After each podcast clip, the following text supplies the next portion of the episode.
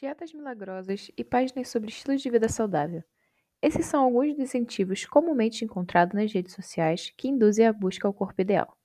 O culto ao corpo se tornou uma prática cada vez mais recorrente. De acordo com a psicanalista Joana Novaes, estética e saúde estão diretamente vinculados. Ela não é mais visada a estética do que a saúde. Ela se tornou uma equivalência, uma junção das duas coisas. Não se pensa mais a, a a saúde sem acrescentar a pauta da aparência embutida né, nos cuidados em relação ao corpo. Também afirma que essa preocupação estética é uma resposta direta a uma demanda, sendo mais do que apenas uma questão de baixa autoestima. Eu estou dando uma resposta, é uma prestação de contas. Agora, uma resposta, sobretudo, a mim mesmo, no sentido de aplacar a minha culpa, no sentido de disciplina que é incorporada.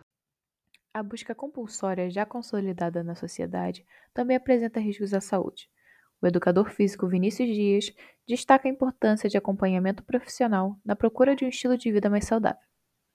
Se não tiver acompanhamento de um profissional, vai ocorrer lesões, podendo ser lesões graves, desde a distensão muscular até um rompimento de tendão, de ligamento, ou até mesmo fraturas, ou até mesmo de morte.